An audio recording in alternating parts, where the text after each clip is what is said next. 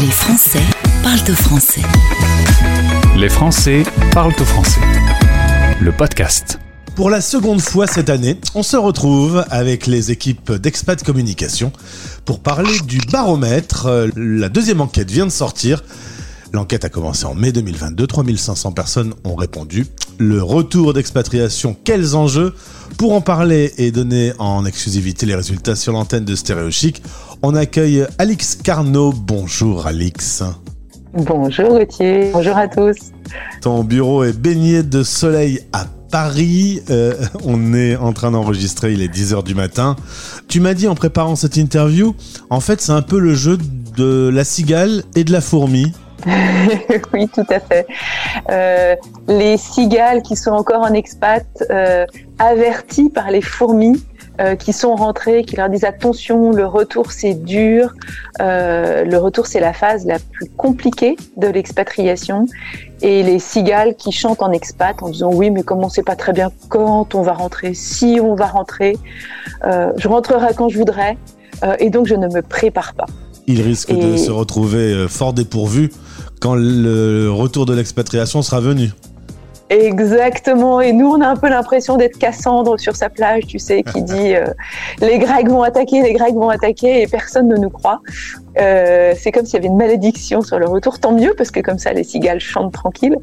Euh, néanmoins, c'est vraiment important pour nous de rappeler les enjeux du retour, parce qu'en fait, un retour qui se passe bien, c'est un retour qui est anticipé, qui est préparé.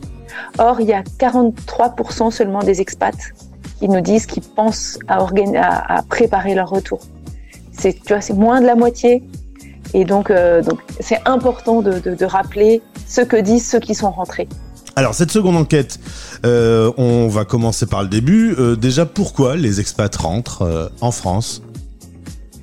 Alors les expats rentrent en France essentiellement pour des raisons professionnelles parce que ils n'ont leur mission d'expat pour les expats d'entreprise se termine ou parce qu'ils ont perdu leur job ceux qui sont en contrat local.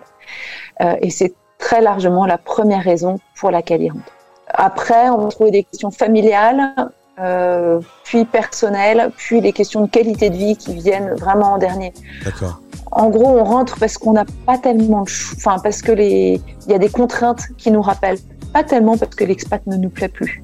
D'accord. On n'a pas parlé euh, de ce mot magique euh, Covid. Euh, il apparaît dans l'enquête. Est-ce qu'on on sait si cette douloureuse crise mondiale a, bougé les lignes de l'expatriation et incité un certain nombre d'expats à rentrer en France? Dans certains pays, c'est vrai pour l'Asie, c'est vrai pour l'Australie, c'est-à-dire des pays où les contraintes de confinement ont été tellement fortes que les gens disent on ne les supporte plus, ou des pays où la gestion de l'épidémie a fait qu'il y a eu un divorce entre les valeurs des expatriés et celles de leur pays d'accueil.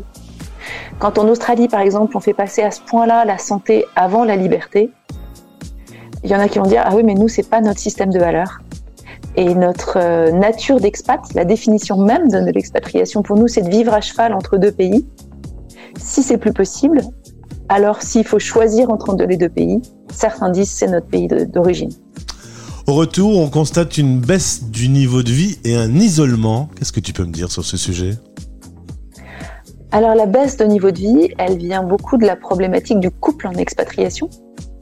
On est deux à travailler pendant l'expat, enfin le, le conjoint a trouvé un job, ou alors pour les expats d'entreprise, tous les à côté euh, de l'expat font que ça compense le salaire du conjoint. Et au retour, il n'y a plus qu'un salaire, et là c'est une grosse bête de ce niveau de vie provisoire, euh, mais qui est pas facile à vivre. D'autant qu'en France, les prix ont tendance à flamber euh, ces derniers mois. Euh, pas seulement en France, Ouais. mais, mais clairement ça fait partie des, des- des surprises du retour, oui. Euh, donc tout ce qui peut être fait pour aider le conjoint à retrouver du travail va être important. Alors on en parlait un petit peu avec notre petite réflexion sur la cigale et la fourmi. Le problème principal, c'est les expatriés qui ne se préparent pas à ce retour. Parce que ben, on a tous l'impression quand on revient qu'on va retourner chez nous. Et avec chez nous, il y a l'idée qu'on va me comprendre, je vais les comprendre. Euh, pour le, sur le plan professionnel, par exemple, ils vont comprendre tout de suite ce que raconte mon CV. Et comme tu le disais, l'essentiel, c'est de considérer le retour comme une nouvelle expatriation. On le dit, on le martèle, je le répète. C'est pas si évident parce qu'au fond de nous, il y a une joie profonde de se dire je vais retrouver mon nid. Donc on le sait intellectuellement que c'est une expat, mais c'est presque contre-instinctif. Euh, ça, hurle avec ce senti contre ce sentiment de je reviens à la maison. Qu'est-ce que ça veut dire préparer son retour comme une nouvelle expat? C'est se dire. C'était ma question, Alix. Eh ben alors, je te laisse la poser.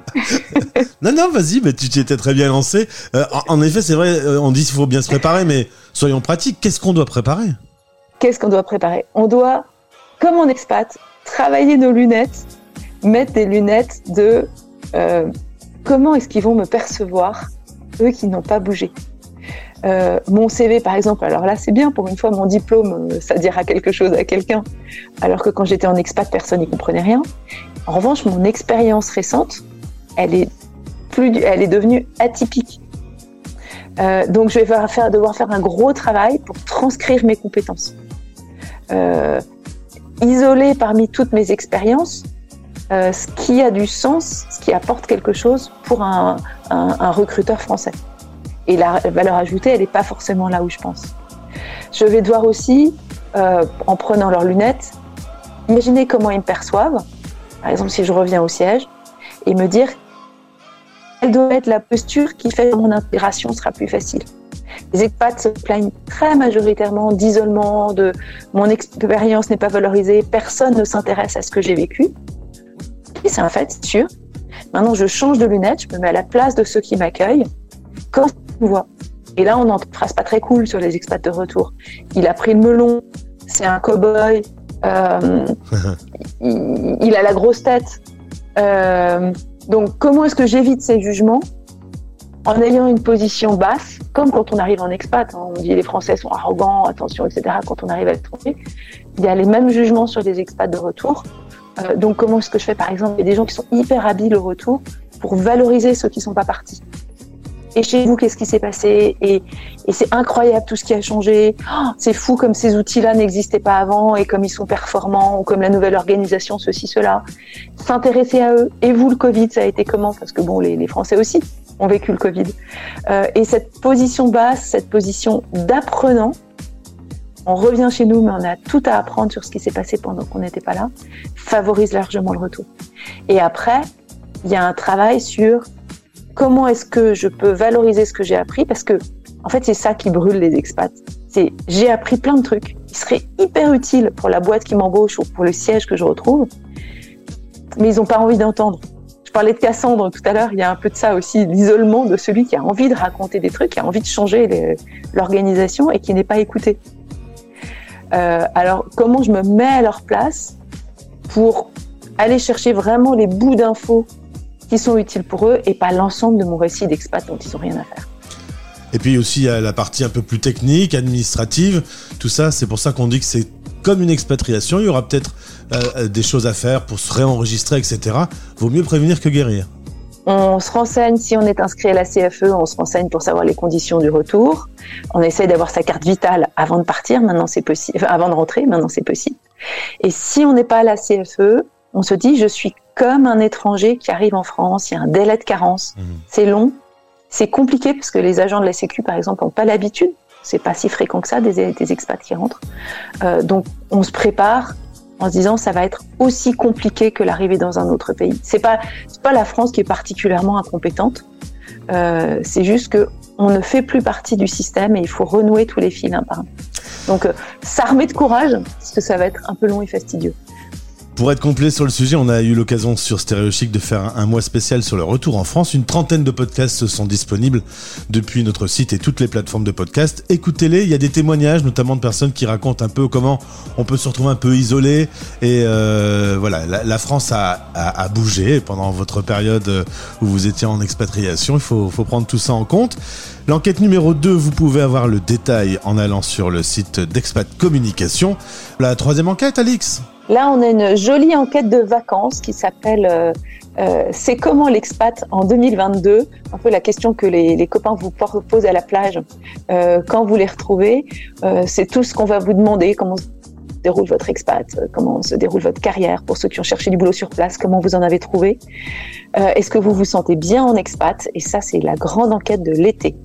On peut directement sur le site d'Expat Communication répondre à cette enquête actuellement. Exactement. On va dans Expat Lab et on répond à l'enquête. Alix, merci, c'est clair. Attention, le retour d'expatriation, c'est un véritable enjeu euh, et il faut s'organiser en amont. Merci, bon été à toutes les équipes d'Expat Communication et rendez-vous en septembre. Bon été à toi, Gauthier. À bientôt. Les Français parlent au français. En direct à midi, en rediff à minuit.